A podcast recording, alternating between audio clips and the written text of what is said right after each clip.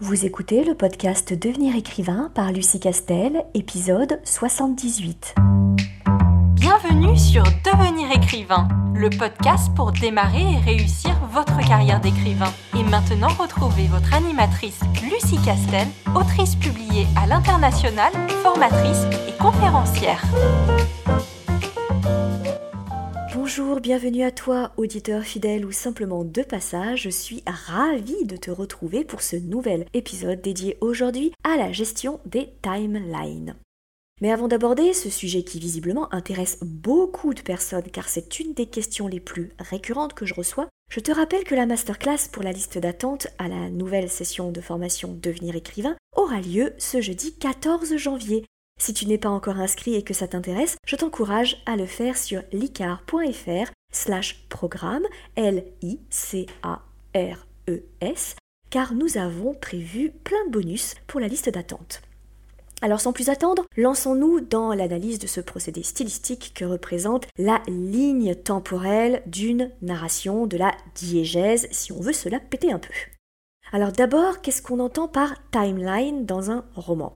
Eh bien, c'est la ligne de temps dans laquelle se déroule le récit. Alors, ne me remercie pas pour cette magnifique traduction littérale de l'expression. Si je dis ça, c'est parce que parfois, en fait, j'ai l'impression que derrière ce mot un peu tendance et catchy de timeline à la sauce française, certains pensent qu'il se cacherait une sorte de secret bien gardé euh, ou d'exercice stylistique ultra compliqué qui serait euh, garant d'un formidable best-seller. En fait, c'est une notion assez simple finalement. Une timeline, c'est tout ou partie de la narration qui se déroule dans un laps de temps donné. Un laps de temps qui peut être très court ou alors très long. Une timeline représente donc un espace-temps unique dans lequel tu vas installer pour un temps des personnages, un contexte et des actions qui auront tous comme point commun la même ligne temporelle. Et bien sûr, tu restes totalement libre d'utiliser le temps de conjugaison que tu souhaites dans l'écriture. Passé composé, euh, imparfait par exemple, passé simple ou présent de l'indicatif. En fait, le choix du temps de cette conjugaison n'est pas du tout révélateur de euh, la ligne temporelle narrative de ton récit. En fait, cette ligne temporelle du récit, c'est un choix stylistique, pas un choix technique de conjugaison. Par exemple, tu peux dans ton roman avoir deux lignes de temps. Alors une première qui raconterait l'histoire des ancêtres du Réo et qui se déroulerait 200 ans avant le récit principal d'une part, puis d'autre part une deuxième timeline qui serait la principale et qui représenterait le récit principal de ce fameux protagoniste. Et tu pourrais très bien faire le choix de garder le même temps de conjugaison pour ces deux lignes temporelles. Ou tu pourrais très bien décider, pour euh, un côté euh, stylistique, décider de, décrire la partie du récit qui se déroule 200 ans avant le récit principal au présent de l'indicatif, par exemple, et choisir au contraire le récit principal qui se déroulerait euh, de façon contemporaine au passé. C'est tout à fait possible, encore une fois, ça dépend le rendu que tu veux obtenir par rapport au lecteur. Alors la question qui revient souvent, c'est comment les gérer, ces lignes du temps? En fait, le choix ou le non-choix d'intégrer à ta diégèse plusieurs euh, timelines ne relève pas tellement de règles absolues, comme pourraient l'être par exemple les, grandes règles et les grandes lois de l'orthographe, mais c'est surtout un parti pris euh, de l'auteur et qui est tout à fait possible quelles que soient les configurations. C'est en fait lui, c'est toi qui décide comment tu veux raconter ton histoire et ce qui est vraiment important pour toi. Alors, bien sûr, on peut quand même donner quelques pistes de réflexion. On peut donner quelques options qui est possible. Des options qui ont tendance à se répéter d'un roman à l'autre, en fait. Hein. Et sur cette question de savoir comment insérer une seconde timeline dans la première, c'est-à-dire en gros, euh, est-ce qu'on doit la distiller tout au long du roman ou non La réponse est ça dépend du rendu que tu souhaites obtenir. Il n'y a pas d'interdiction, mais par contre, il y a des choix et des valeurs. Si tu imbriques, par exemple, une seconde timeline au milieu euh, de la première de façon harmonieuse et continue, par exemple, tu fais deux chapitres sur une époque contemporaine et puis un chapitre sur une époque passée, puis de nouveau trois chapitres sur l'époque contemporaine et puis deux chapitres sur l'époque euh, passée, etc. Et tout au long de euh, ton récit, tu vas donner l'impression au lecteur qu'il suit deux histoires parallèles de même importance.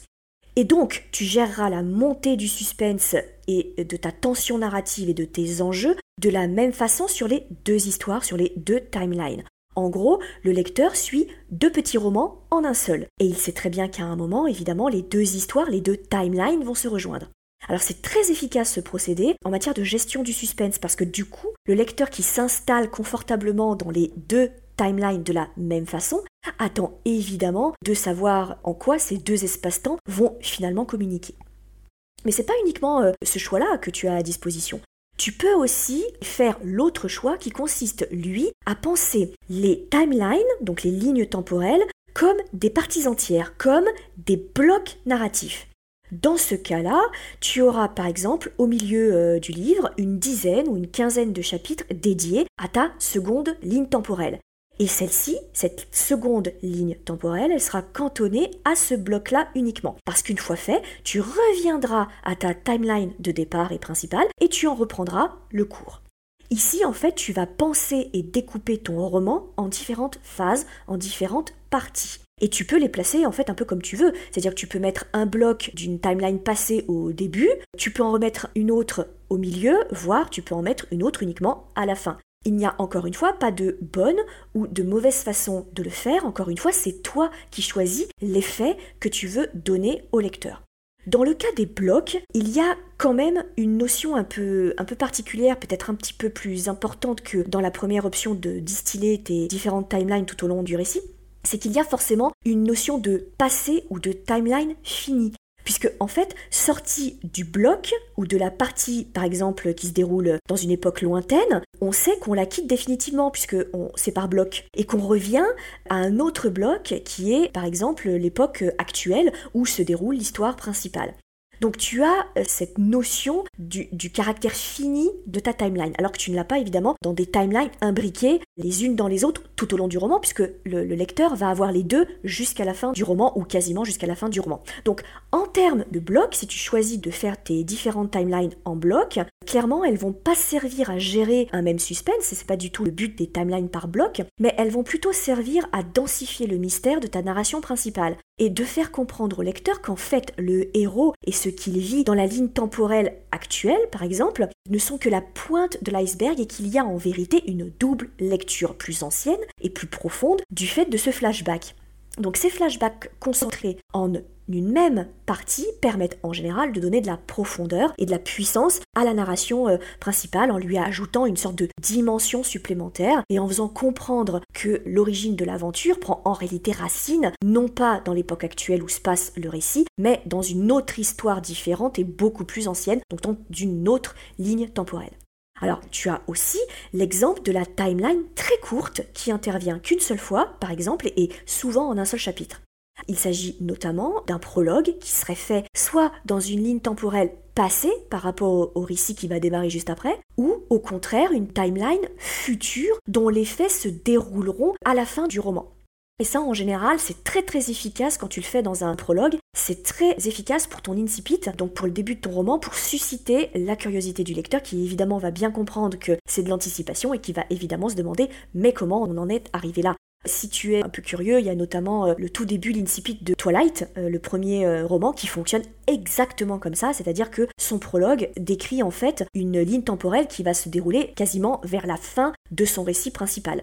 Donc il faudra que le lecteur attende la fin du récit principal pour retomber sur ses pattes et revenir à la scène décrite dans le prologue.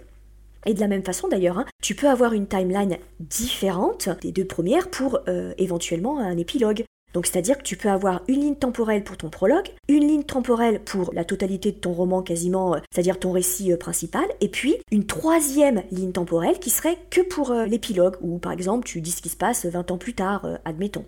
Typiquement, si je prends mon exemple personnel, dans mon polar À présent vous pouvez enterrer la mariée, mon épilogue se déroule dans le passé. C'est une scène du passé qui a eu lieu bien avant le début du, euh, du roman.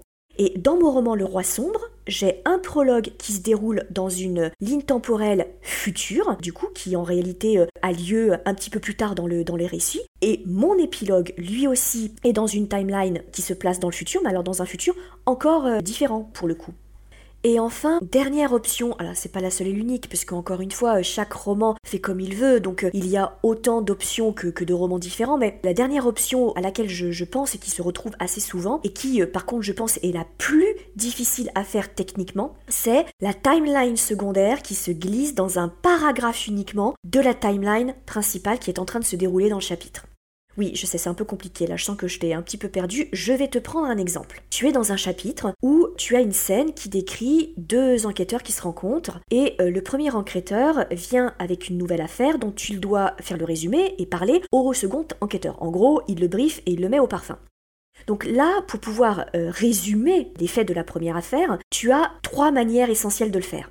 Soit tu fais un dialogue dans lequel le premier enquêteur, en gros, bah, il raconte l'affaire, il fait le résumé de l'affaire à son collègue, comme toi, si tu étais un enquêteur, tu le ferais à ton euh, collègue enquêteur. Donc ça, tu le fais sous forme de dialogue. Soit option numéro 2, tu vas résumer, synthétiser l'affaire dans un paragraphe narratif. Du genre, euh, euh, Robert résuma les faits à son collègue, hier à 16h, une jeune fille a été enlevée sur le banc du Central Park, etc. etc. Bon, évidemment un peu mieux écrit, mais tu vois ce que je veux dire. Et option 3, et c'est là le plus compliqué, tu vas créer pour le temps de ce récit de l'épisode du kidnapping de cette jeune fille, donc de cette nouvelle affaire sur laquelle ils vont enquêter, tu vas créer une mini timeline du récit du kidnapping de la jeune fille dans la timeline principale, à savoir les deux enquêteurs qui sont en train de parler de cette nouvelle affaire.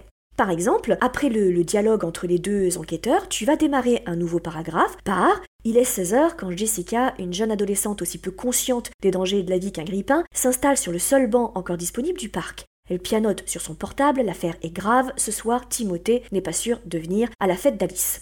Elle ne remarque pas qu'un homme, d'un âge difficilement identifiable parce qu'il est masqué, vient de s'installer à côté d'elle. Blabla, blabla, blabla. Donc, tu vois ce que je, je veux essayer de te faire comprendre, c'est que là, en fait, tu fais comprendre au lecteur que, hop, tu le transportes, le temps du récit du kidnapping de cette jeune fille, tu le transportes artificiellement dans une ligne temporelle différente du coup, hein, euh, c'est-à-dire la veille, l'avant-veille ou la semaine d'avant où elle s'est fait euh, kidnapper, alors que tu es bien toujours dans un chapitre, dans une scène d'une timeline contemporaine où les deux enquêteurs euh, vont ensuite reprendre le cours de leur enquête. Ça, ça fonctionne très très très bien. Je l'ai vu faire très mal dans beaucoup de livres et quand c'est réussi, c'est évidemment, tu l'auras compris, très dynamique parce que du coup, tu immerges le lecteur tout de suite dans l'affaire et tout de suite il va se mettre dans la peau de Jessica et du coup, lui, va évidemment sentir le danger puisque il sait qu'elle va se faire euh, kidnapper puisque l'enquêteur l'a déjà dit.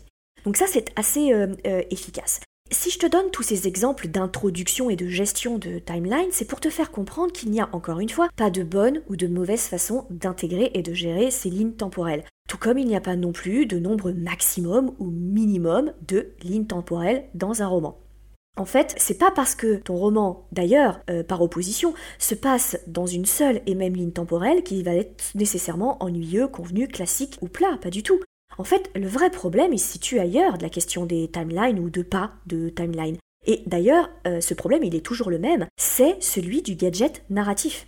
À partir du moment où tu utilises plusieurs lignes temporelles, juste pour faire style, que ton roman euh, est super original ou recherché, ou que ça fait un épilogue propre, ou un prologue accrocheur, ou encore que ça prouve au lecteur à quel point ton histoire, elle est riche, elle est dense parce qu'il y a du passé, ça c'est un gadget. Et ça se voit. Le lecteur le comprend de suite et va se dire que tout ça finalement c'est un peu de l'accessoire, c'est du blabla, de la poudre aux yeux et que ça parasite la force de ton histoire principale, de son message, en ne servant euh, finalement pas à grand chose pour le dérouler de ta diégèse. Bah, c'est pour ça que je ne dis pas euh, diégèse, parce que c'est hyper dur à dire en fait, donc c'est pour ça que je me la pète euh, pas du tout et que je dis récit. voilà, en fait, hein. donc on va, on va garder récit. Donc quoi que tu décides, la règle est toujours la même, quel que soit ton choix stylistique, différentes lignes temporelles ou non, ça doit servir la narration. Ça doit lui être à cette narration essentielle. Et finalement, sans cette timeline, ta narration doit être bancale. Si elle se tient, si elle est déjà intéressante sans toutes les autres timelines, accessoires, périphériques, etc., si ton histoire est déjà rythmée, déjà riche et compréhensible, alors c'est que c'est du gadget et que ça va polluer ton intention euh, narrative. Donc à la base, il faut vraiment que toi, tu te poses la question de pourquoi j'ai besoin de plusieurs lignes temporelles À quoi vont-elles me servir Et à quoi elles vont servir pour le lecteur? Si la réponse, elle est je suis pas trop sûre, alors laisse tomber et concentre-toi sur ton intention littéraire, tes enjeux et tes euh, personnages. Enfin, euh, revenons aux deux euh, problématiques euh, du choix du temps de conjugaison de ces lignes temporelles et de la façon dont tu peux indiquer au lecteur dans le récit le changement de ces différentes époques. D'abord, je le répète, le choix du temps de conjugaison n'a rien à voir avec le temps de l'aventure et du récit. Tu peux très bien utiliser le présent de l'indicatif pour un récit qui se déroulerait à l'époque de Toutmosis. Hein. Tu peux aussi utiliser le passé pour un récit qui se déroulerait à l'époque actuelle, à l'époque contemporaine. Le choix des temps de conjugaison n'a pas de lien avec l'espace-temps de ta fiction. Il a à voir avec le sens, avec la valeur que tu veux donner à ton récit, et surtout le jeu que tu veux introduire avec le lecteur. Et pour cela, je te renvoie à mon épisode 74 sur le thème de la valeur que possèdent les différents euh, temps narratifs, à savoir euh, passé, présent, etc. Et de la même façon, tu n'as pas nécessairement à changer de mode de conjugaison quand tu changes d'époque et de timeline. Tu peux tout écrire au présent ou tout écrire au passé, ou alors au contraire faire une fois présent, une fois passé comme tu veux, parce qu'encore une fois, ça dépend de quel effet tu veux produire dans la tête du lecteur. Alors, comment être certain que ce lecteur, justement, ne va pas un peu s'y perdre euh, dans toutes ces lignes euh, temporelles? Et ça, c'est euh, la deuxième problématique que je voulais voir avec toi. Là encore, on va plutôt parler de forme plutôt que de fond. Et il n'y a pas de règle de forme gravée dans le marbre pour l'utilisation des lignes temporelles comme par exemple c'est le cas de l'utilisation des tirets quadratins pour les dialogues, la question des guillemets ou pas de guillemets, etc. Ce qui est le plus simple, toujours, et le plus confortable pour le lecteur, c'est qu'il puisse accrocher sa lecture sur des sortes de balises. Par exemple, si tu es dans le cas où tes différentes lignes temporelles sont ramassées en un bloc, en un seul bloc, au niveau de la forme, tu peux découper ton roman en différentes parties et les annoncer, les titrer, ou en phase, ou en âge. Euh, tu les appelles comme tu veux, mais, mais tu peux choisir un titre et tu l'affiches. Donc en fait, c'est un peu comme quand tu numérotes tes chapitres ou que tu leur donnes des titres tu vas nommer tes différentes parties très clairement dans le livre, par exemple, partie 1, euh, l'âge d'or euh, des dieux, euh, partie 2, le déclin des divinités, je dis n'importe quoi, où tu peux très bien dire l'âge des ténèbres, la première phase, la seconde phase, enfin tout ce qu'on peut imaginer. Bref, tu indiques au lecteur que là, on change de ligne temporelle, voire aussi très probablement de, de lieu, etc., etc., et de contexte. En revanche, bah quand tu imbriques tes timelines les unes dans les autres tout au long de ton roman, là, évidemment tu peux pas le faire ça. Donc le plus simple pour le lecteur, c'est encore qu'en sous-titre de chapitre, généralement c'est sous le numéro en italique et sous le titre de ton chapitre si tu en as un, tu mets la date à laquelle se déroule cette partie-là du récit, cette partie-là du chapitre. Bien sûr, on n'a pas évoqué un, cas très particulier qui est que tu peux aussi vouloir laisser planer un mystère et un doute quant à l'époque à laquelle le lecteur se trouve et avec ça. Ça peut être une bonne idée, mais souviens-toi toujours qu'il faut faire en sorte de rendre ce suspense et ce mystère très fluide pour le lecteur. Parce qu'il faut qu'il ait une impression de facilité dans l'énigme. Hein. S'il est trop perdu trop longtemps, il peut décrocher. Donc si jongler avec les lignes euh, de temps différentes fait partie de ton mystère, et que euh, ce, mystère-là ne doit être révélé qu'à la fin, c'est tout à fait possible. Et d'ailleurs, je te renvoie à toutes les critiques qu'il y avait eu sur euh, la série The Witcher, où justement, sciemment, il laissait planer le doute sur la présence de deux lignes temporelles dès le départ. Donc ça a beaucoup, beaucoup fait parler les personnes. Donc tu vois, c'est tout à fait possible, et d'ailleurs c'était maîtrisé, hein, quoi qu'on en dise. Mais c'est juste qu'il faut que tu penses à la stratégie de mise en scène de ces différentes timelines pour que lors de la révélation, ça paraisse hyper logique au lecteur et qu'il n'ait pas l'impression euh, que c'est euh, très capillotracté en fait et que tu vas le chercher loin quand même ça. Mais ça peut être une option euh, aussi. Voilà en gros ce que je voulais te dire sur ces lignes temporelles et vraiment je t'encourage à te décomplexer et à te désinhiber sur la question de ces lignes temporelles. Tu ne peux pas faire mal. Au pire, ce sera pas très clair, et eh ben tu clarifieras lorsque euh, tu corrigeras ton roman. Mais, il faut pas que tu te dises je vais faire mal parce que j'ai envie euh, de faire euh, quatre timelines différentes, une toute petite, une très grande, parce que encore une fois, il n'y a pas de règle et, il n'y a pas de mauvaise façon de le faire du moment où c'est bien fait.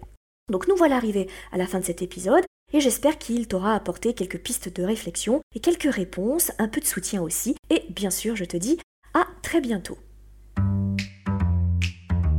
Si tu veux écrire un roman qui aura les qualités recherchées par les éditeurs et par les lecteurs, tu dois rejoindre Devenir écrivain projet best-seller. C'est la formation à distance la plus complète et la plus personnalisée pour t'aider à aller au bout de ton projet de roman. Rejoins sans plus tarder mon équipe de professionnels du monde du livre et moi-même sur licar.fr, l i c a r e s.fr afin de ne pas manquer la prochaine session de formation qui démarre le 8 février 2021.